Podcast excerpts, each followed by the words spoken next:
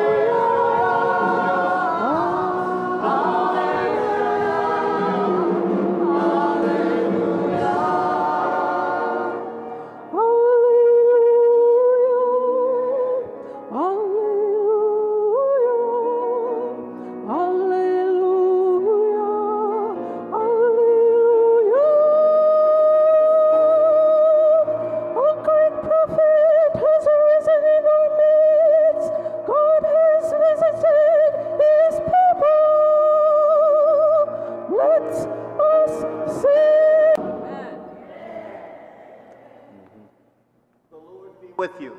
And with your spirit, A reading from the Holy Gospel according to Mark. glory to you, O Lord.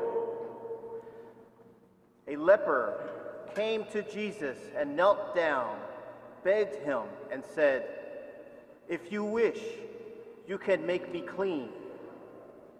Moved with pity, he stretched out his hand, touched him, and said to him, I will do it.